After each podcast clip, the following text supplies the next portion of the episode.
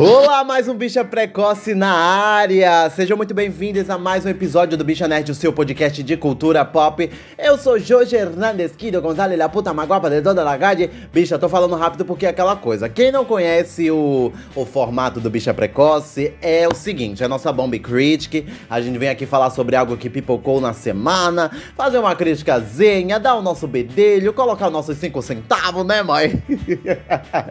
na peruca dos outros. E por aí vai, né, viado? Sejam muito bem-vindos. Como é que você tá, bicha? A resposta ao uso não vai fazer muito sentido. Mas enfim, beijo, gatinha, simbora pra crítica. Ah, e antes de ir pra crítica, quero deixar recadinhos aqui. Siga o Bicha Nerd no arroba. Eu vou fazer rápido, viu, bicha? Siga o Bicha Nerd no arroba Bicha Nerd lá no Instagram pra marcar a bicha, pra mencionar a bicha, pra falar com a bicha, pra dar uma crítica construtiva, pra xingar o viado, entendeu? E a gente tem uma campanha de financiamento coletivo no Apoia-se, onde você vai receber os episódios antecipadamente, exclusivamente, e vai poder dar o seu bedelho ali na pauta, né, gatinha? Tamo cheio de pauta. Vou postar a listinha das pautas que vão sair nas próximas semanas. Enfim, já falei demais. Simbora pra crítica de The Mandalorian. Simbora, bicha! A tão aguardada terceira temporada de The Mandalorian saiu, viado. E é o seguinte: temos nossa crítica, temos o nosso bedelho. Quem quiser ler, tem lá no site também. Mas quem não quiser, quiser só escutar enquanto estiver no busão, aqui está o podcast para vocês, o Bicha Precoce, né, gata? É o seguinte: a terceira temporada saiu, acabou de acabar, ontem mesmo acabou, e eu já tenho as minhas críticas, já digeri ali o que, que eu achei, o que, que eu não achei, o que, que faltava, o que, que pra mim ficou meio dúbio, entendeu? Enfim, vamos embora pra crítica. Eu já quero começar metendo o pau na terceira temporada, porque é o seguinte: a gente esperou dois anos para essa terceira temporada, entendeu? Eles disseram que ia fazer, que ia acontecer, que iam fazer roteiros maravilhosos, roteiros complexos. E a gente acabou que a gente não viu isso que prometeram, né, bicho? Só falou, falou, falou, falou e nada aconteceu nos finais das contas, né?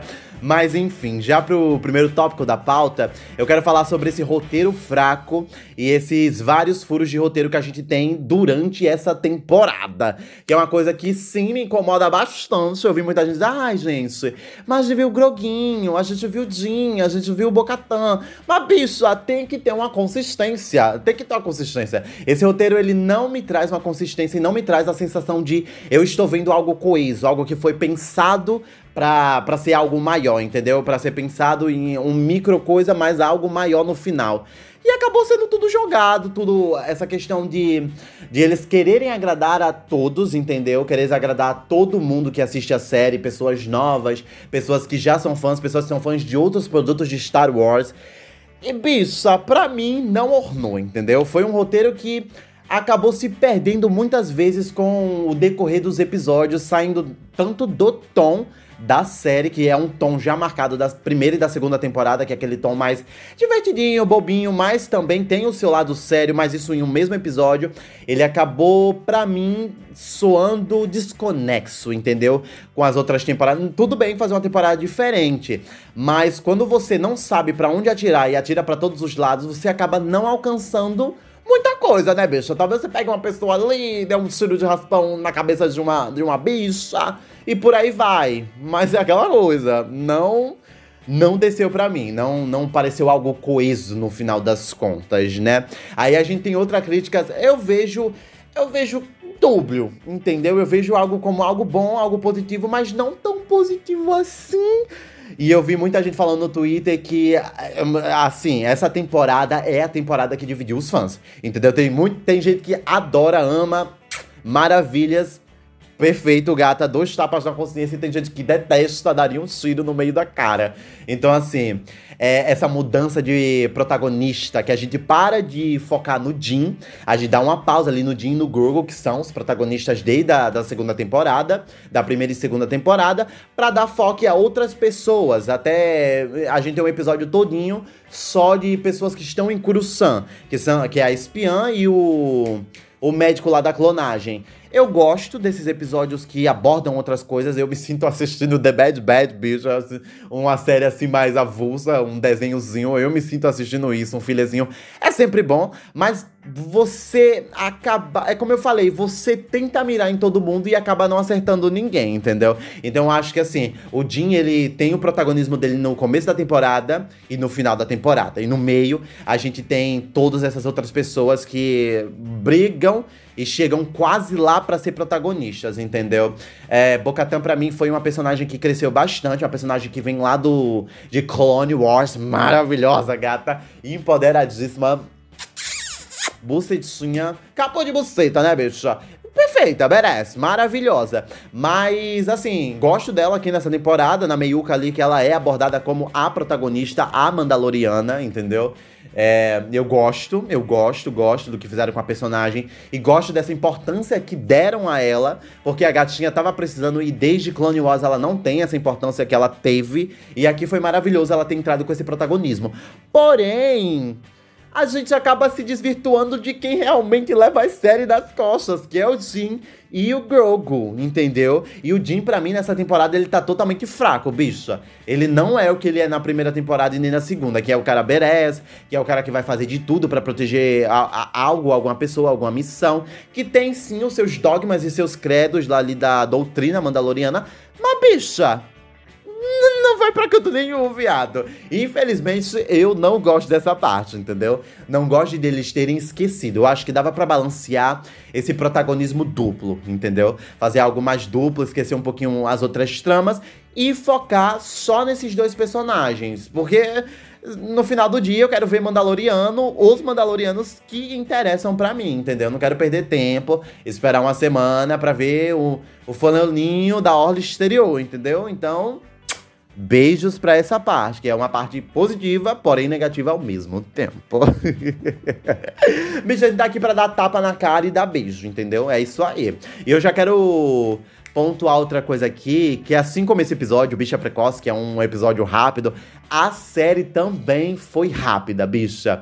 São histórias rápidas e sem profundidade. São, são, são pontos, são curvas ali que eles colocam para você, olha, vai acontecer isso aqui, isso aqui vai acontecer, esse negócio é importante para tal coisa, mas eles acabam resolvendo Assim, a questão dos clones do Moff Gideon, para mim, é o é o anticlímax do anticlímax, porque desde a primeira temporada a gente tá vendo essa coisa dele criar clones, a gente fazer teoria de que clones são, pra ter uma cena de dois minutos e acabar em dois minutos, bicha, com os clones morrendo afogados. Então, assim, são, são questões mínimas, macro mínimas, que no final do dia faziam bicha, faz diferença, entendeu? Faz diferença. Iam fazer diferença se fossem abordadas de outro jeito.